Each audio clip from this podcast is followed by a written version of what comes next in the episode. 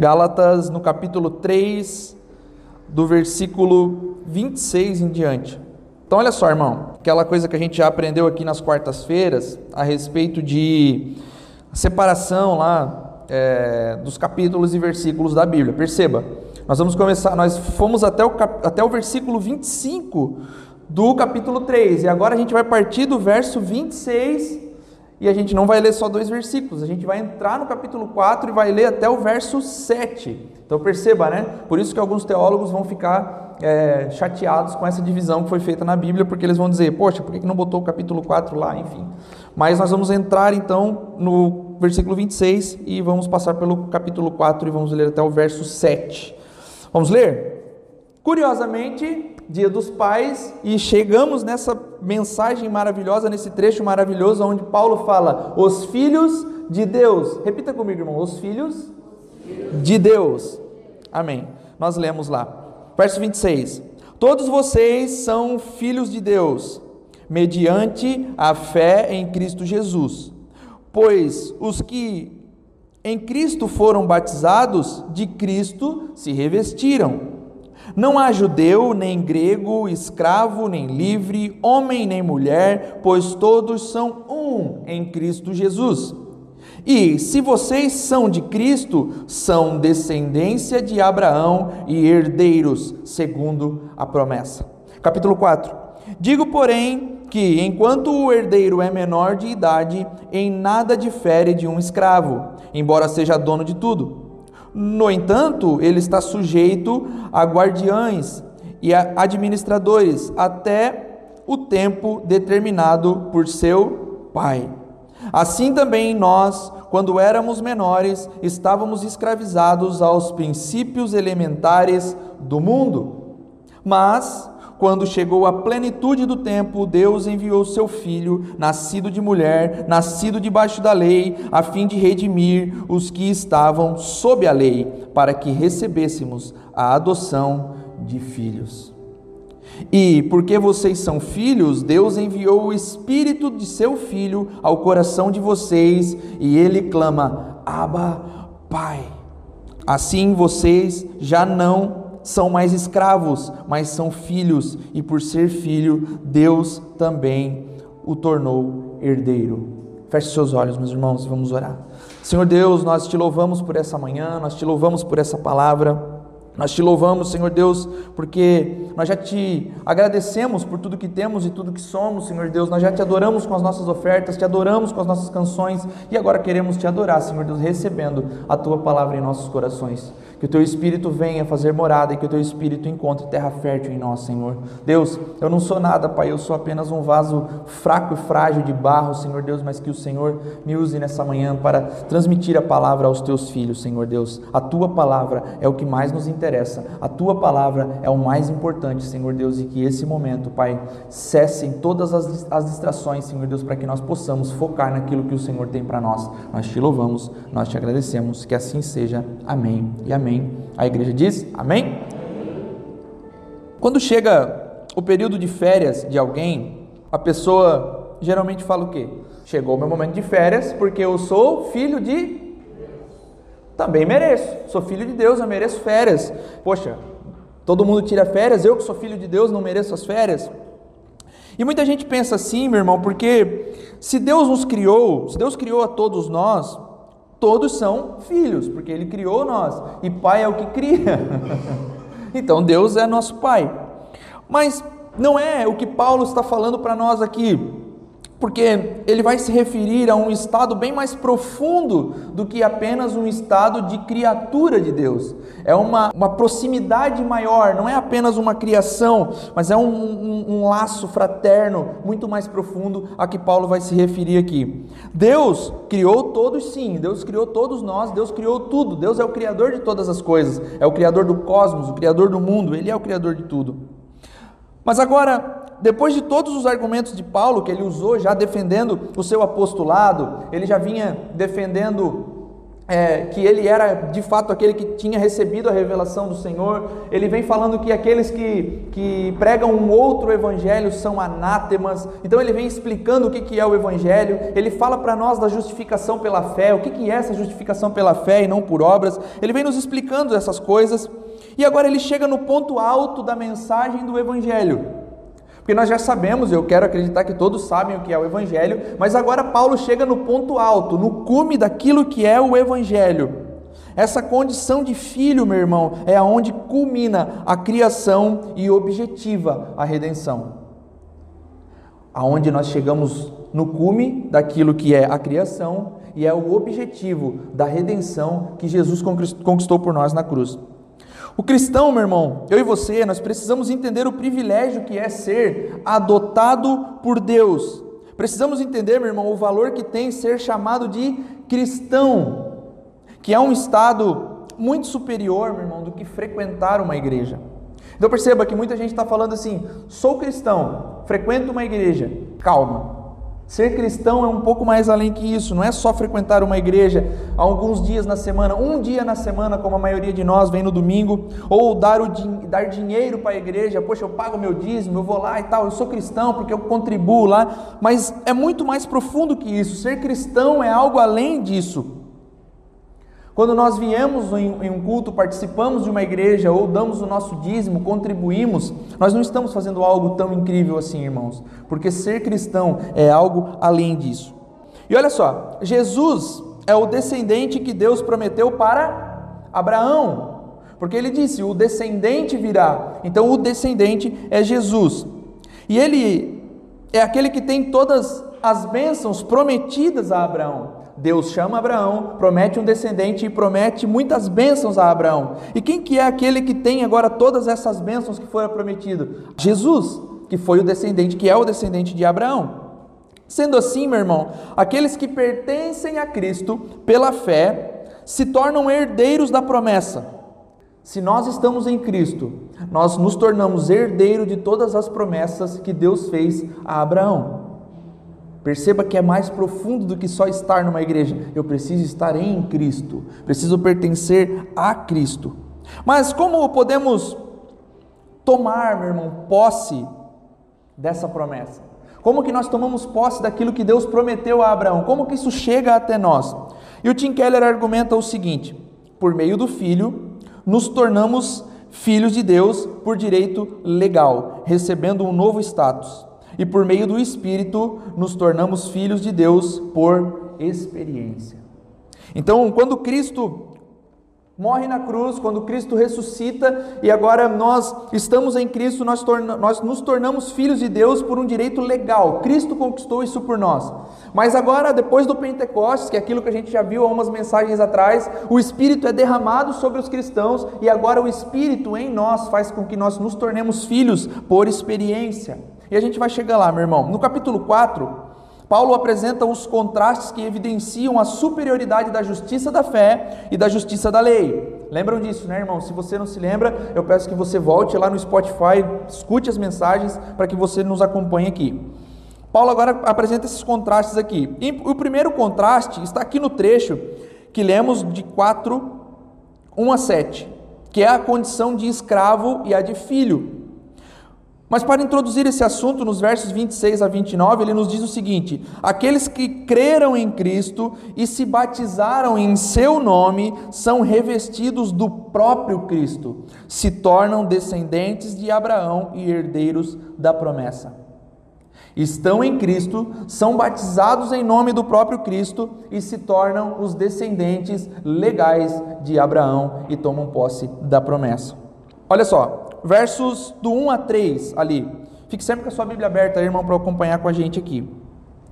Vejam que nós já entendemos para o que servia a lei, que era como um tutor, enquanto não se tinha maturidade. A lei veio para nos colocar numa redoma até que nós tenhamos maturidade para viver a vida cristã.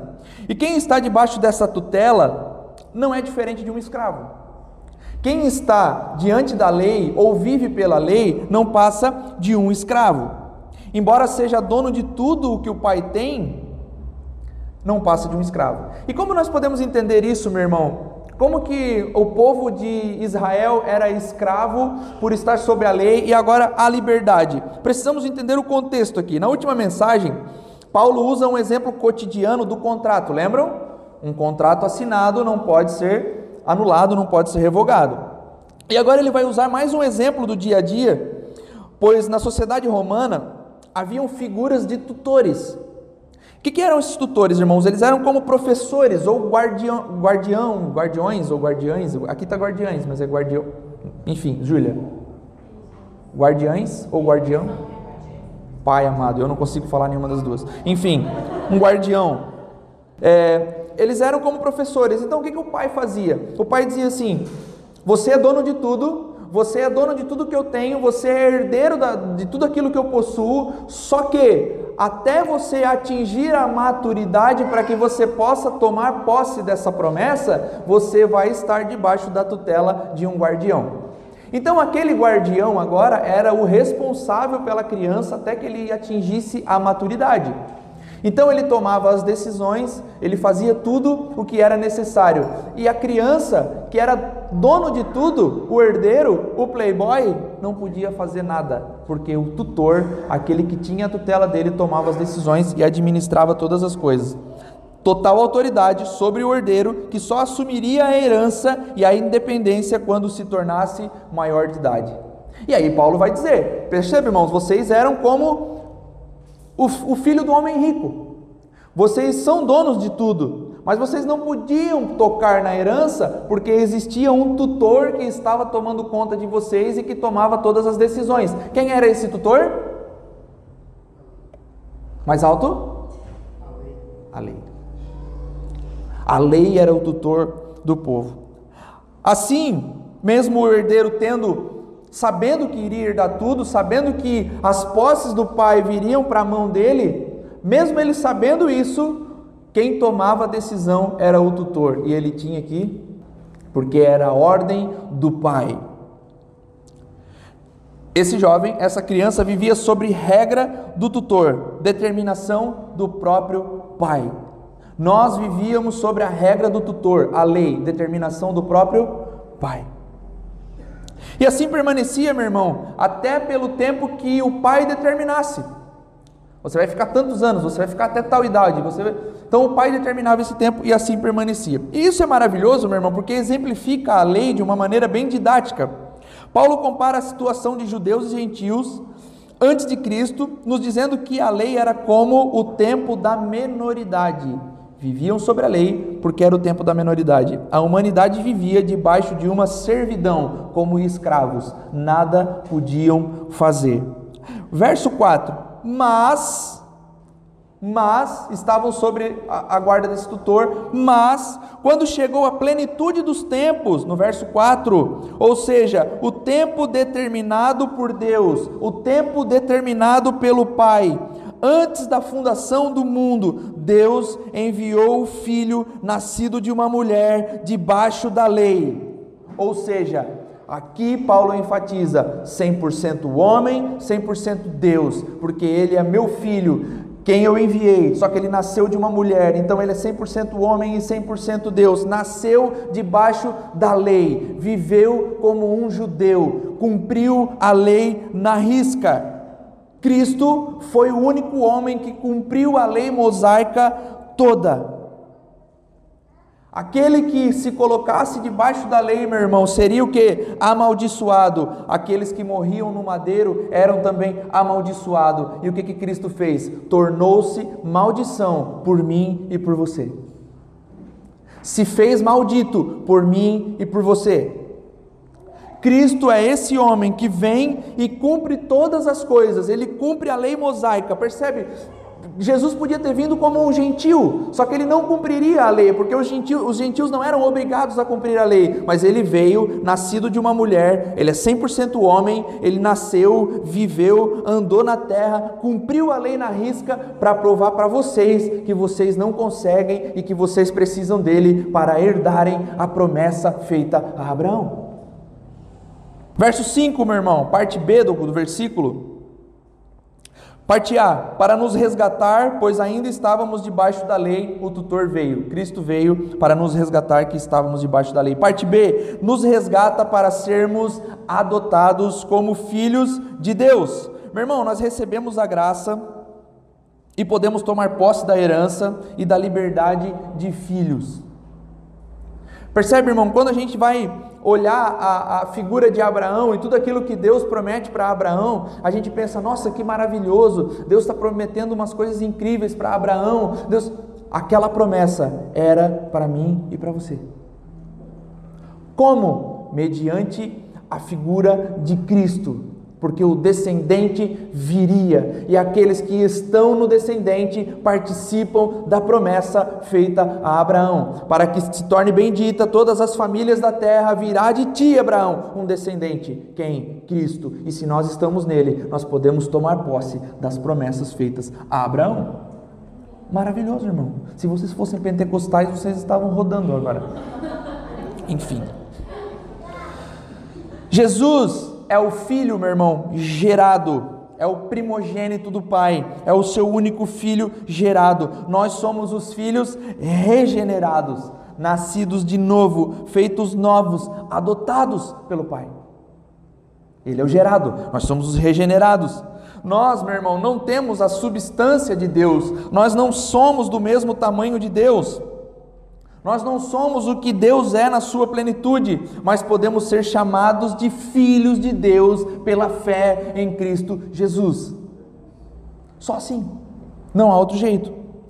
No verso 26, Paulo diz que pela fé todos são filhos. Então, olha só, irmão, não se trata de algo que ainda nós precisamos alcançar, não se trata de algo que nós precisamos fazer, mas é algo que já temos e que faz parte do nosso presente. Somos filhos de Deus. Mas é assim. Se é assim, né? Porque nem todos são filhos, então. Porque começamos a mensagem dizendo que existe uma falsa ideia de que todos são filhos. Porque olha só, irmão, tirei férias, eu mereço sou filho de Deus. Você está em Cristo? Ah, não, então você não é filho de Deus. Porque Paulo é muito claro falando que os filhos são aqueles que pertencem ao Filho. Todos são filhos de Deus? Não, todos são criaturas de Deus, mas só tem o direito de ser chamado filho aquele que está no Filho. Então, irmãos, percebe o seguinte: quão maravilhoso é ser chamado cristão. Por que, que eu vou dizer que ser cristão é mais do que frequentar uma igreja? Por que, que ser cristão é mais do que dar dinheiro? Por que, que ser cristão é mais do que ser fiel nos dízimos? Por que, que ser cristão? Porque é estar no Filho, é pertencer à promessa feita a Abraão. Posso vir todo domingo numa igreja, meu irmão, e não estar no Filho, e isso é muito sério. Porque ouvir o Evangelho domingo após domingo e não estar no Filho, não ter o direito de ser chamado Filho de Deus, é muito sério, meu irmão. Para sermos chamados filhos, nós precisamos pertencer ao Filho. Porque essa condição, meu irmão, de filhos, ela não é universal. Nós somos filhos, não somos filhos de Deus de uma maneira genérica. Ah, todos são filhos. Não, os que são chamados filhos são os que estão em Cristo. Essa metáfora, meu irmão, que Paulo usa, quando ele fala assim, ó, os filhos são aqueles que são, estão em Cristo e são revestidos de Cristo. E ele vai usar a metáfora das roupas, que é maravilhoso porque as roupas nos revelam, as roupas nos identificam. Então, estar revestido de Cristo significa que a nossa identidade está nele. Estar revestido de Cristo, vestido de Cristo, estar envolto, meu irmão, significa que a nossa identidade está nele. Aquilo que falam de nós não nos definem, aquilo que pensam de nós não nos definem, aquilo que vão levantar, aquelas calúnias que levantam de nós não nos definem, ou até as verdades que levantam sobre mim e você não nos definem. O que nos definem é a roupa que usamos. E qual que é a roupa que Paulo diz? Cristo, para que estejais revestidos de Cristo. Cristo. Então, estar revestido de Cristo, meu irmão, é a nossa identidade. Estar revestido de Cristo é estar como Cristo em todos os lugares. Estar revestido de Cristo, meu irmão, não é, de novo, frequentar uma igreja e sair como um Satanás na rua. Aí você está revestido de Satanás e não de Cristo. Estar revestido de Cristo é ser um cristão em todas as áreas da sociedade. Estar revestido de Cristo é ser como Cristo, aonde quer que seja. Então, por isso, meu irmão, que alguém revestido de Cristo se torna uma nova criatura, é regenerado, é gerado de novo, é feito novo. Como nós vimos na, umas mensagens atrás, nós somos um, uma nova raça de gente, uma nova raça, é um novo povo, porque nós estamos vestidos de Cristo. Por que, que os cristãos de fato não fazem a diferença na sociedade onde vivem? Porque não são cristãos, não estão em Cristo, não estão revestidos de Cristo. Então aí acontece o fenômeno da massa evangélica no Brasil ser tão gigante e nada de extraordinário acontecer. Porque nossas igrejas estão abarrotadas de gente que não está vestida de Cristo. Estar vestido de Cristo, meu irmão, é se tornar um bom marido, é se tornar um bom pai, se tornar um bom filho, se tornar um bom amigo, um bom irmão. Ser gerado, ser feito de novo, ser regenerado pelo Pai significa uma mudança total. Então, quando a gente vê, poxa, aquele cara era muito doido e agora ele está mudado, é, ele conheceu Cristo, agora ele está revestido de Cristo. Precisa haver uma mudança real e genuína. Tem duas coisas, meu irmão, que eu quero ressaltar aqui sobre o termo que Paulo usa falando sobre adoção. Que pode, para nós, na nossa cultura ocidental aqui, não soar muito bem. Parece que ela tem um peso diferente do que tinha, do que tem na cultura oriental. Mas existem algumas implicações sérias aqui sobre isso. Essas duas coisas aconteciam muito no mundo greco-romano. Primeira delas, na Roma antiga, quando nascia um bebê, isso é história, tá, irmão? Não está na Bíblia, mas é história. Quando nascia um bebê na Roma antiga, o pai, eles faziam um ritual. O pai pegava esse bebê, colocava no chão e eles faziam um ritual agora. Se o pai fosse até lá e pegasse esse bebê em seus braços, ele estava dizendo: Esse filho é meu, eu estou adotando ele. Agora, se a mãe largasse o filho lá e o pai não fosse até ele, tirasse ele do chão, significava que o pai não queria o filho. Por dois motivos. Ou porque não teria condição de cuidar desse filho, ou geralmente era porque o filho tinha algum defeito físico. Então o pai, ao retirar o filho do chão, ele estava dizendo: Estou resgatando essa criança, eu estou salvando ela. E acontecia o inverso também: o pai não pegar, ou seja, rejeitar o filho, mas um outro homem pegar, estava adotando o filho estava tomando por, nos seus braços e dizendo: Eu resgato ele, eu salvo ele. O pai biológico agora não tinha nenhum poder sobre o filho, porque agora ele era adotado por esse outro homem. Seu primeiro aspecto. Significa, meu irmão, que não precisamos temer a nada. Significa, meu irmão, que temos um pai. Significa, meu irmão, que o Pai, o Deus Todo-Poderoso, decidiu nos tirar do chão. Significa, meu irmão, que nós estávamos largados no chão e Deus, o Deus que veio até nós, que vestiu-se como um de nós, veio e nos tomou em seus braços e nos adotou. Nada mais tem poder sobre as nossas vidas a não ser o próprio Deus. Estar em Cristo, meu irmão, e ser chamado cristão é tão poderoso que significa eu sou filho de Deus, adotado por Deus e agora nada mais tem poder sobre a minha vida a não ser Deus. Significa, meu irmão, que Cristo está em todas as áreas da nossa vida.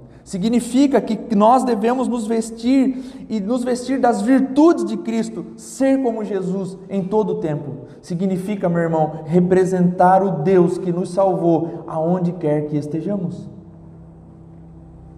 O segundo aspecto, meu irmão, é que na Roma antiga, um homem rico que não tivesse filhos, ele podia tomar um, um dos seus servos como filho, e o servo ou escravo, deixava de ser servo e recebia os privilégios de filho, não só no ambiente do lar, mas no mundo lá fora. Ele se tornava um herdeiro legal, mesmo que o nascimento dele tivesse sido um escravo.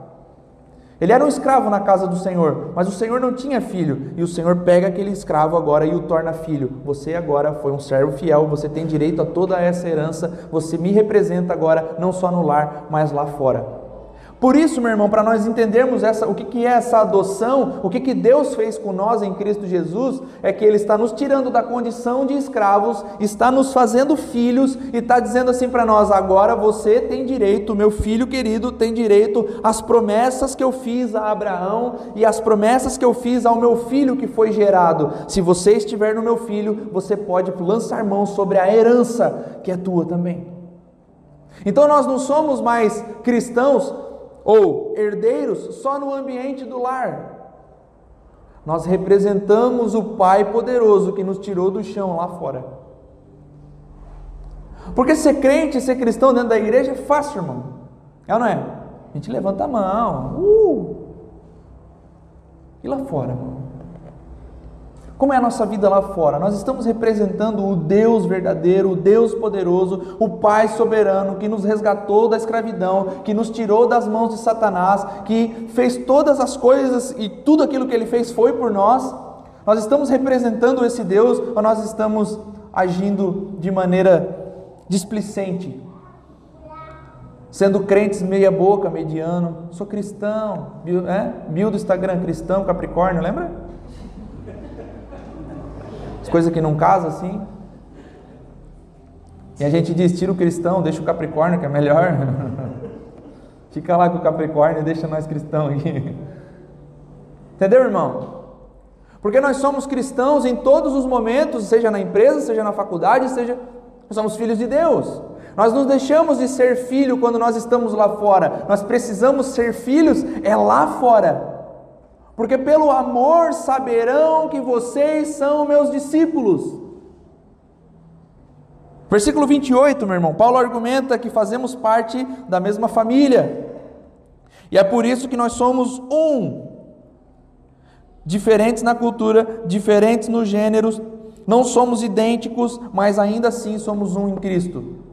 Diferente no estilo de se vestir, diferente da onde viemos, diferente da onde, aonde moramos, mas ainda assim somos um em Cristo. Antes de qualquer coisa, antes de qualquer implicação, antes de qualquer rótulo que coloquem em nós, primeiro nós somos cristãos.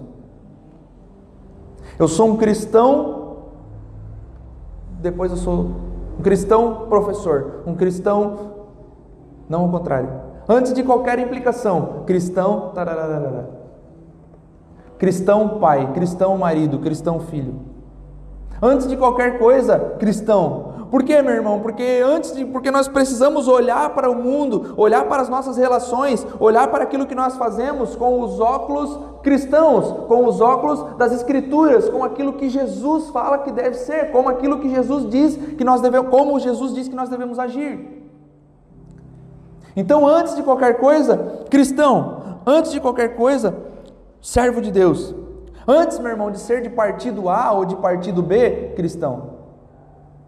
Eu sou de direita cristão. Não. Cristão de direita. Porque nós precisamos olhar para a política, meu irmão, com os olhos das Escrituras também. Então, nenhum partido e nenhum político nos representa. Quem nos representa é Cristo, e mediante a Cristo, mediante as Escrituras, a gente vai avaliar aquilo que a gente faz daqui para frente. Antes de qualquer coisa, cristão. Antes de time A ou time B, cristão. Sempre assim, irmão. E Paulo diz: não há mais judeus, nem grego, nem escravo, nem livre, nem homem, nem mulher. O que nos une é Cristo e não são essas outras coisas. Por isso, meu irmão, nós temos mais identificação com um crente da Mongólia do que um descrente que mora do nosso lado. Quando a gente vai viajar e a gente passa por algum perrengue, meu irmão, fiquei sem dinheiro, meu Deus do céu, estou lá na Alemanha, estou sem dinheiro, o que, que eu vou fazer primeiro? Procura uma igreja. Se você for de fato cristão porque eles também fazem parte da sua família, porque eles são cristãos antes de ser qualquer coisa. Antes de ser alemão, é cristão. Meu irmão, eu sou um cristão lá do Brasil, eu estou desesperado, eu não tenho mais o que fazer. Há uma identificação entre aqueles que são filhos de Deus, meu irmão, porque fazem parte da mesma família, fazem parte da mesma raça. Versículo 6: Porque somos filhos, Deus enviou o Espírito do Filho Embora a teologia, meu irmão, tenha elaborado o conceito de trindade após os apóstolos, após o tempo de Paulo, a compreensão do Deus Trino já está aqui presente.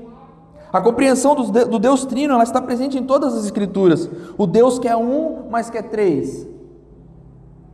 Um único Deus subsistindo em três pessoas: o Pai, o Filho e o Espírito, permeia toda a Escritura, porque Ele é um. Deus enviou o Filho e também o Espírito do Filho, Jesus, para nos redimir na cruz e o Espírito para aplicar em nós a redenção. E o reverendo Hernandes Dias Lopes argumenta o seguinte: Deus enviou seu Filho para habitar entre nós e enviou o Espírito para habitar em nós. Pastor, mas eu não consigo ver Jesus. Ele enviou o Espírito, o Espírito habita dentro de você. Ele, o Espírito, vai nos dar a certeza da salvação. O Espírito vai dizer que nós somos verdadeiramente filhos de Deus. O Espírito, meu irmão, é que vai nos dar a consciência de que nós pertencemos a Deus. E é pelo Espírito que podemos clamar: Abba, Pai. Isso significa, meu irmão, um sentimento profundo, um grito rasgado, que é a palavra que o próprio Filho, o próprio Cristo usou no Getsemane clamou por Abba, Pai. Significa uma proximidade, meu irmão, significa confiança, significa intimidade. Abba Pai era como uma linguagem de uma criança que chamava o pai de papai, de paizinho. A criança sabe que o pai o ama. A criança sabe que o pai está ali pronto para ajudá-la. A criança sabe, meu irmão, ela não tem dúvida, ela só confia que está segura nos braços do Pai. Assim deveria ser eu e você, ter a ciência e a certeza e a confiança e não duvidar nunca que estamos no bra nos braços do Pai. Se, tem um se, né? Estivermos em Cristo. Se não estivermos em Cristo, essa confiança não tem como existir, irmão. Porque a salvação é pela fé, é o que Jesus é o que Paulo fala, a salvação é pela fé. Fé em quem? Fé no Filho. Se estivermos no Filho, estaremos nele. Então, meu irmão, essa ideia do Abba Pai é uma ideia de que a criança, nós, não duvidamos que o, o Senhor está conosco, nos toma pelo braço, nos tirou do chão, nos salvou da escravidão e fez tudo o que fez por mim e por você.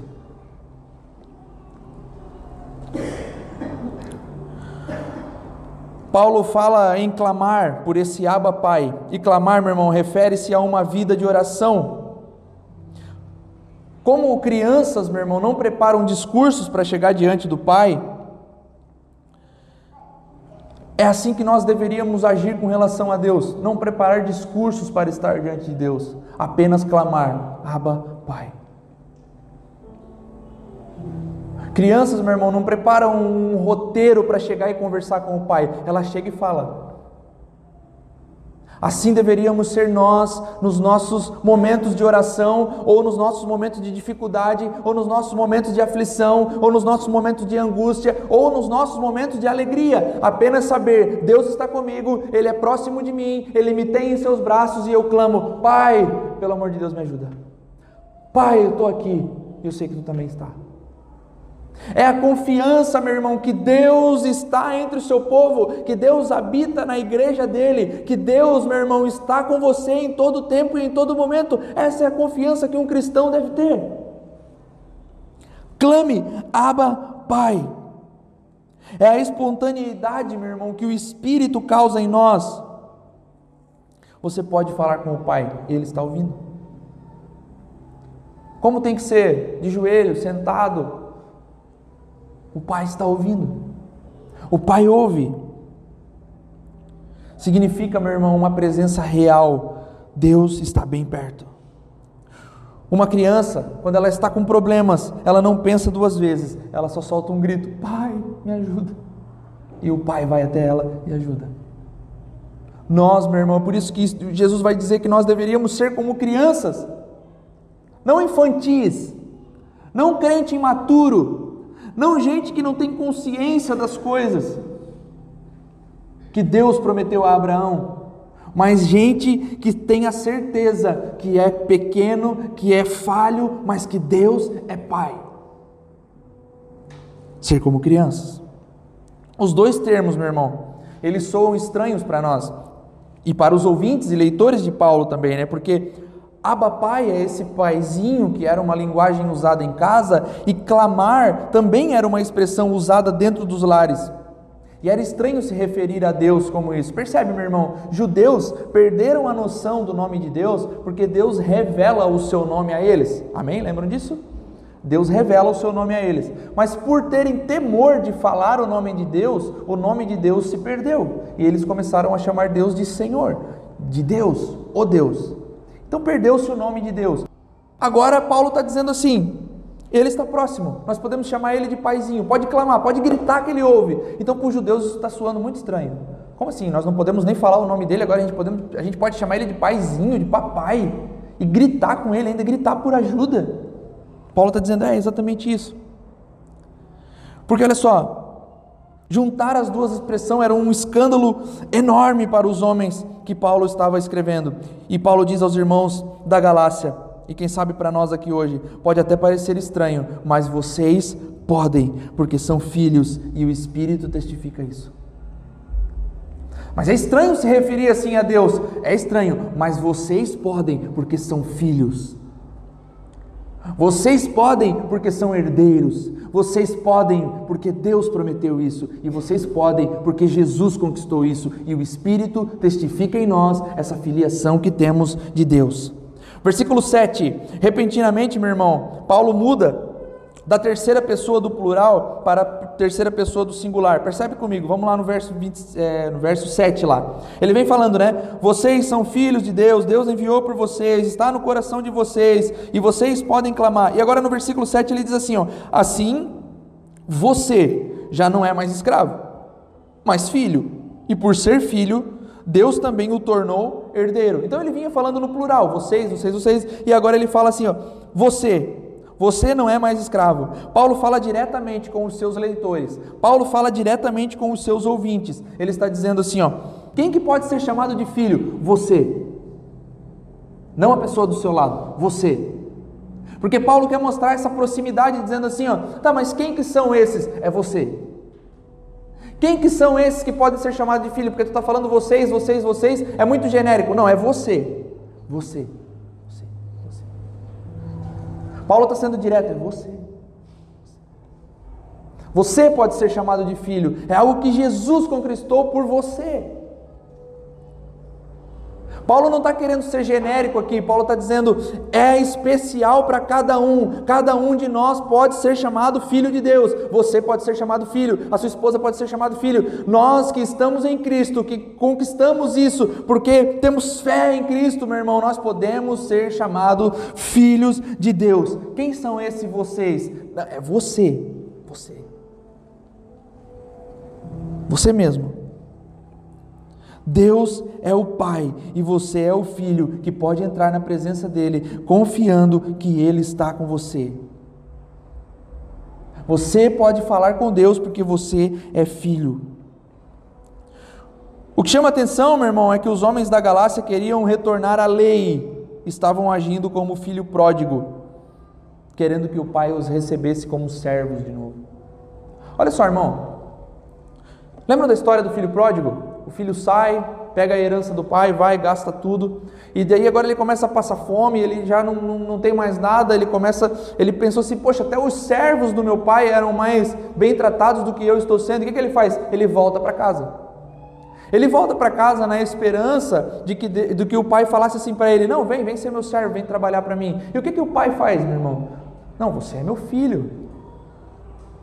Prepara de novo uma festa, porque o meu filho está voltando. Prepara uma festa, mata um, um carneiro gordo aí, vamos fazer uma churrascada, porque o meu filho está voltando. Então, olha só o que os irmãos da Galácia estavam querendo fazer. Eles já tinham conquistado a promessa que, que Deus tinha feito a Abraão. Deus, eles já estavam lançando, tomando posse da promessa, lançando mão sobre aquela herança. E agora eles estão querendo retornar para a casa do pai e se tornar servo. E Paulo está perplexo. Nós já lemos isso na carta. Paulo está perplexo. Ele, tá, ele, tá, ele diz assim: ó, vocês estão ficando loucos? Vocês estão pinel?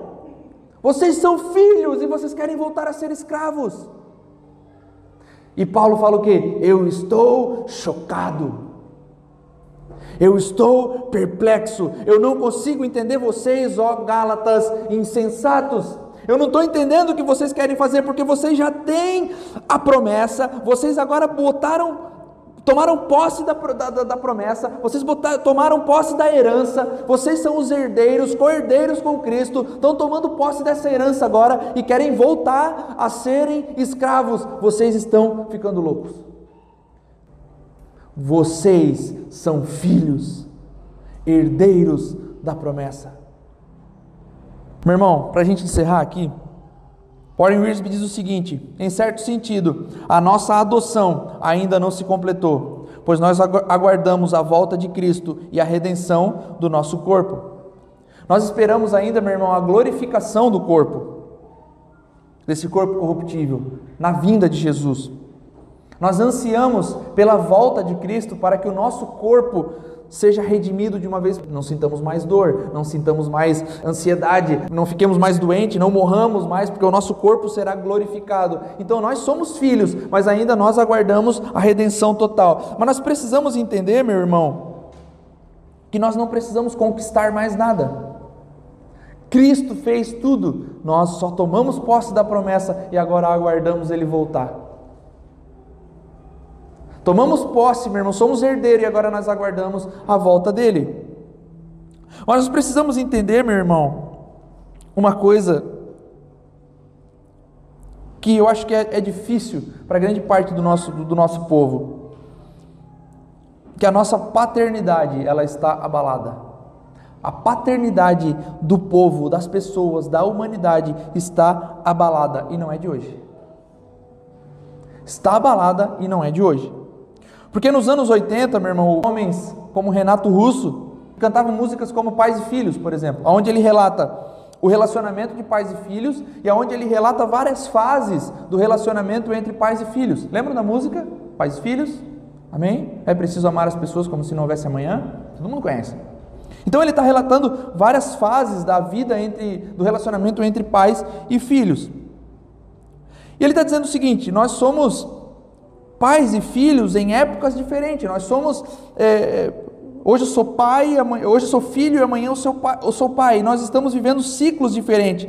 E quando chega no último verso da música, meu irmão, e que fica interessante, porque ele diz o seguinte: Sou uma gota d'água, sou um grão de areia. Você me diz que seus pais não entendem, não te entendem, mas você não entende seus pais.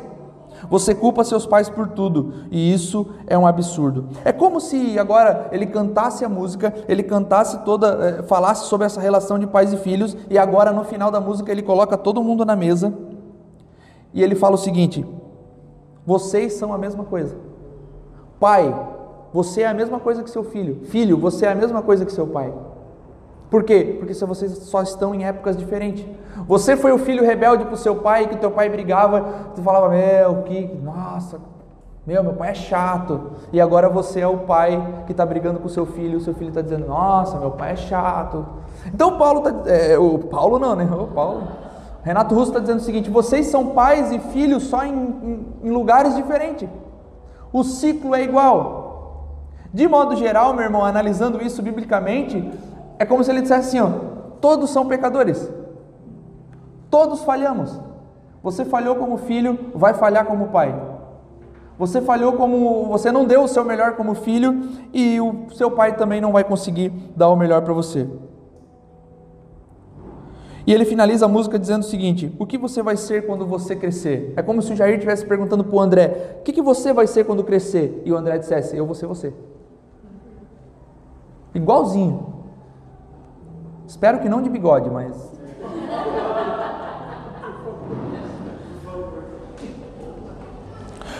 Meu irmão, por mais que nós, nossos pais tenham dado o melhor, por mais que nós façamos o possível para dar o melhor, o nosso melhor não é nada perto da paternidade do nosso Deus.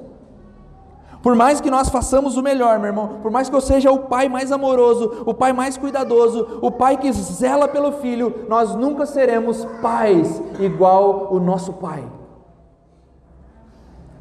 Nós nunca seremos filho como o filho que veio por nós. Nossa.